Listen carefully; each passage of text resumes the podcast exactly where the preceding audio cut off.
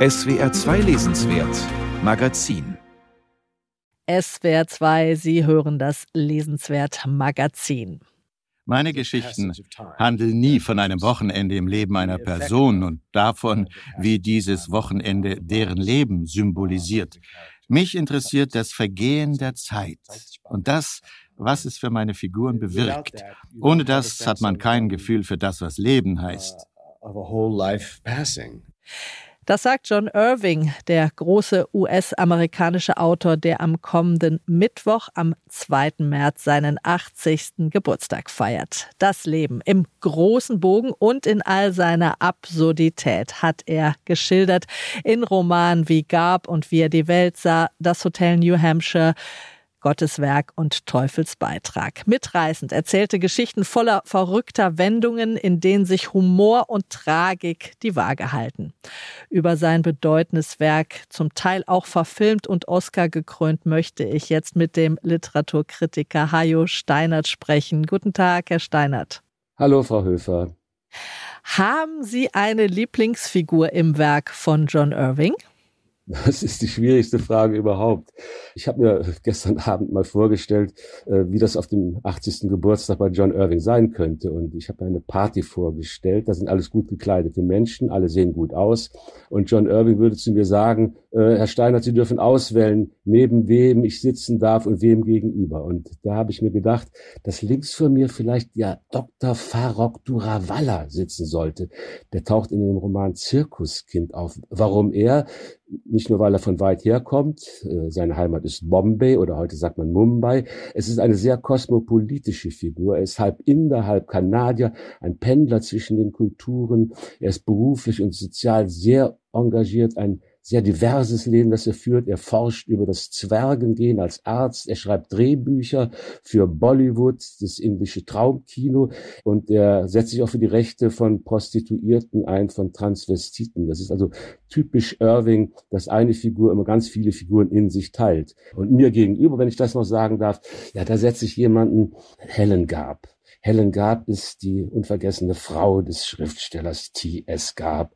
Und äh, diese Figur hat natürlich sehr, sehr viel mitgemacht. Ich will natürlich mit ihr darüber sprechen, wie sie sich in Garb verliebt hat, wie sie ihn rumgekriegt hat, wie sie ihn dazu gebracht hat, anzufangen zu schreiben. Sie sagt doch zu ihm, äh, ich heirate dich nur, wenn du mit dem Ringen aufhörst und du zu schreiben anfängst. Und dann sagt sie mal zu ihm am Ende, du schreibst ja nur über dich selbst. Und das ist sozusagen eine selbstironische Wolte äh, dieses John Irving, dem man auch immer gesagt hat, er schriebe über sich selbst. Ja, The World According to Garb, Garb und wie er die Welt sah, haben Sie gerade schon äh, angesprochen. Das war ja sein großer Durchbruch als Romancier 1978. Ähm, Sie haben das Ringen gerade auch schon erwähnt. Da klingen ja schon viele der Motive an, die dann auch in späteren Romanen wiederkehren, oder?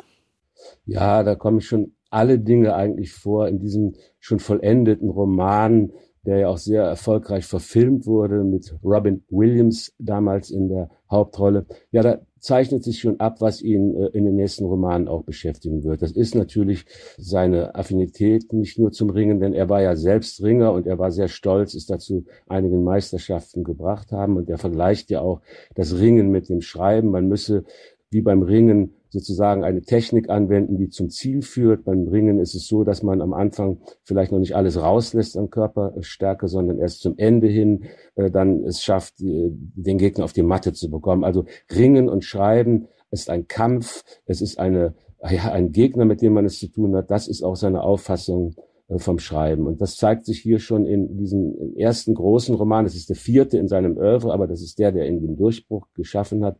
Und da finden wir eben die Dinge schon, also erstmal geht es einen Roman über das Bücherschreiben. Wir haben ja hier einen Autor, der auch äh, schreibt und wir haben ja auch schon seinen Fabel für geschlossene Räume. Wir haben eine Krankenschwester. Es ist äh, auch von äh, Waisenhaus und äh, Krankenhaus und Zirkus, Theater, Sporthallen. Das sind diese geschlossenen Räume, in denen die Handlungen von John Irving spielen und sein äh, ja, Fabel für groteske Einfälle, für das Skurrile, das zeichnet sich schon in einer bedeutenden Szene in diesem Roman ab, denn es gibt einen Hund, der dem Gab ein Ohr abbeißt. Und da sind wir dann auch schon, wenn wir dann vorblättern in andere Romane, da gibt's auch so merkwürdige, skurrile Dinge.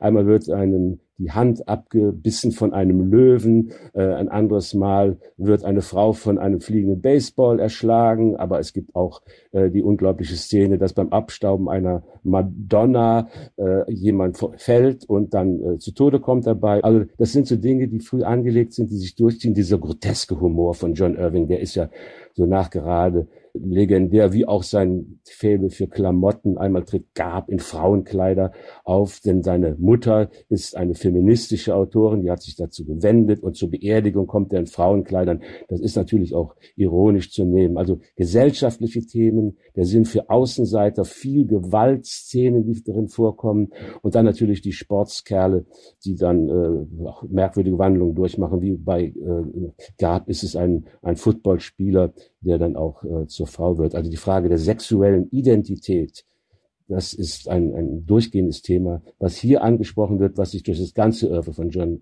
ziehen wird.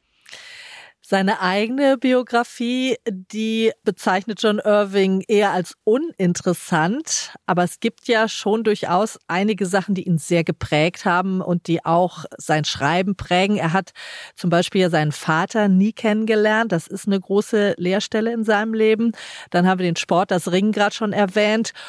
Und auch die Stadt Wien, die kommt auch immer mal wieder vor. Ähm, in der hat er zwei Semester studiert. Und das alles spielt ja in seinem Roman tatsächlich immer wieder eine Rolle. Ja, Lehrstelle, die allerdings sehr stark ausfüllt. Es wird sozusagen, ist sein, ja, sein Kapital, von dem er literarisch zehrt, dass der Vater eben noch als die Mutter Krankenschwester schwanger war, weggegangen ist. Und die Suche nach dem Vater, die Suche nach den Eltern ist in der Tat ein durchgehendes Motiv. Nehmen wir den Roman Bis ich dich finde, das ist sein einziger Tausendseiter. Also er hat auch immer ein sportliches Verhältnis zu Romanlängen. Dieser John Irving, der macht es also nur einmal, glaube ich, unter 500 Seiten. Aber dieser Tausendseiter, bis ich dich finde, von 2005, die Geschichte dieses äh, Jack Burns, das ist auch ein Schriftsteller, der dann als Vierjähriger schon von seiner Mutter an die Hand genommen wird, durch ganz Europa fährt, nach Skandinavien vor allen Dingen und dann auf der Suche nach dem Vater sind, äh, der aber jeweils, wenn sie ihn gerade mal äh, ja schon äh, zu finden geglaubt haben, dann doch wieder weggeht und äh, äh, flieht. Er tut es eher vor der Mutter als vor dem Sohn. Also er arbeitet seine eigene Autobiografie, sein Leben ab, indem er sich fiktive Gegenfiguren schafft, die aber sehr viel mit dem Autor selber zu tun hat. Aber es ist immer ein Vexierspiel, was er dann raffiniert betreibt. Er sagt von sich, ich bin ein Handwerker kein Theoretiker, ein Geschichtenerzähler und kein Intellektueller. Was bedeutet so eine Aussage für seinen Stil?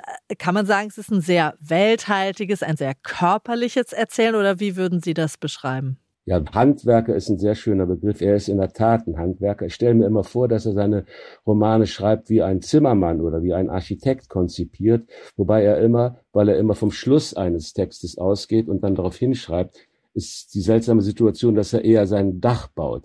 Er ist kein Autor, der wie ein Philip Roth oder John Updike oder andere Amerikaner Einfamilienhäuser sozusagen baut, in dem sich die Dramen des Alltags abspielen.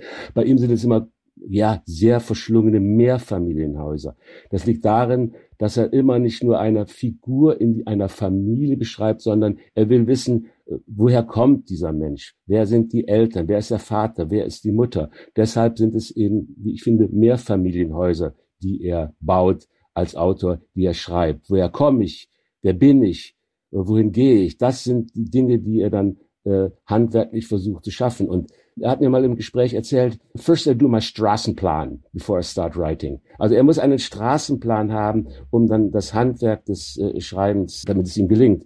Politisch steht Irving schon immer auf der Seite der Demokraten. Er hat sich schon über Ronald Reagan damals aufgeregt und jüngst natürlich auch wieder seine massive Kritik an Donald Trump geäußert. Er ist, könnte man vielleicht sagen, so ein klassischer Ostküstenliberaler und es geht tatsächlich sehr viel in seinen Büchern um politische Problemfelder, auch wie Ungleichheit, Rassismus, Religion. Es geht sehr viel auch um Sex, wie Sie schon sagten. Da ist er doch schon auch ein sehr politischer Autor, oder? Ja, aber das Politische ist nicht vorgeschoben. Ähm, würde widersprechen jetzt selbst, dann sollte man Sachbücher schreiben, würde er sagen. Ja, seine äh, Romane haben immer eine politische Wirkung gehabt, aber er ist für mich eher ein moralischer Autor als ein politischer Autor, der mit einer starken Moral zum Beispiel die Frauenbewegung als ein politisches Thema, die Frauenbewegung der 70er Jahre angesprochen hat. Nehmen wir Gottes Werk äh, und Teufels Beitrag die Frage des Schwangerschaftsabbruchs. In Amerika immer noch ein, ein, ein heißes, ein, ein, ein wichtiges Thema, die Abtreibung. Vor allen Dingen aber die sexuelle Doppelmoral, die Sie angesprochen haben, Frau Höfer, das ist ein ganz wichtiges äh, Thema. Und auch jetzt nehmen wir den Roman, einer der jüngsten von 2012, in einer Person, den ich zur Lektüre empfehle. Da geht es ja um die binäre Ausrichtung der Geschlechtlichkeit und äh, um eine Kritik an der eindeutigen Zuordnung äh, von Geschlechtern, wie es zum Beispiel die katholische Kirche will, mit der es nun überhaupt nicht hat. Also er hat ein Gespür für diese Themen, ohne das voranzustellen, ohne auf das Thema hinzuschreiben. Es unterläuft ihm sozusagen als einer, der auch sein Ohr hat an Puls der Zeit an diesen wichtigen politischen Themen. Und seine ja, körperliche Art zu schreiben, die ist ja bekannt, weil er, er lässt seine Figuren eben handeln, er lässt sie miteinander ringen und äh, nicht so lange philosophieren, philosophastern, grübeln und so weiter. Das tut er überhaupt nicht. Er ist ja auch im Alter noch sehr produktiv, veröffentlicht mit großer Regelmäßigkeit, kann man sagen. Was sticht denn für Sie aus dem Spätwerk so der letzten Jahre besonders raus? Ich würde jetzt doch an dieser Stelle seinen zuletzt erschienenen Roman nennen, der in ihrer Terminologie ein Spätwerk ist, Straße der Wunder. Das ist nochmal sein ganzes soziales Engagement, sein Sinn für Gerechtigkeit, den John Irving äh, offenbart in seinen Werken. Und äh, hier ist es zum ersten Mal, dass ähm, dann Affinität zum Märchen, zum Traumhaften auch deutlich wird. In diesem Roman Straße der Wunder ist es, ist es der Traum, der äh, eben diesen diese die, äh, Figur, dieses alter Ego von John Irving äh, am Leben erhält. Insofern ist dieser Roman, der zuletzt erschienen ist, doch auch noch immer lesenswert. Und es gibt ja bald schon wieder einen neuen Irving. Für 23 ist ein Roman angekündigt, in dem eine Skifahrerin auftauchen soll, die nichts gewinnt, aber urplötzlich, da sind wir wieder bei Irving, ein Kind bekommt. Und von wem das ist, das ist die große Frage. Wir warten auf das Frühjahr 23 mit einem neuen Irving The Chair Wheel oder so ähnlich heißt er. Jetzt feiert John Irving, der große US-amerikanische Autor, aber erstmal am 2. März seinen 80. Geburtstag. Hajo Steinert hat uns sein Werk nochmal sehr plastisch vor Augen geführt. Herzlichen Dank.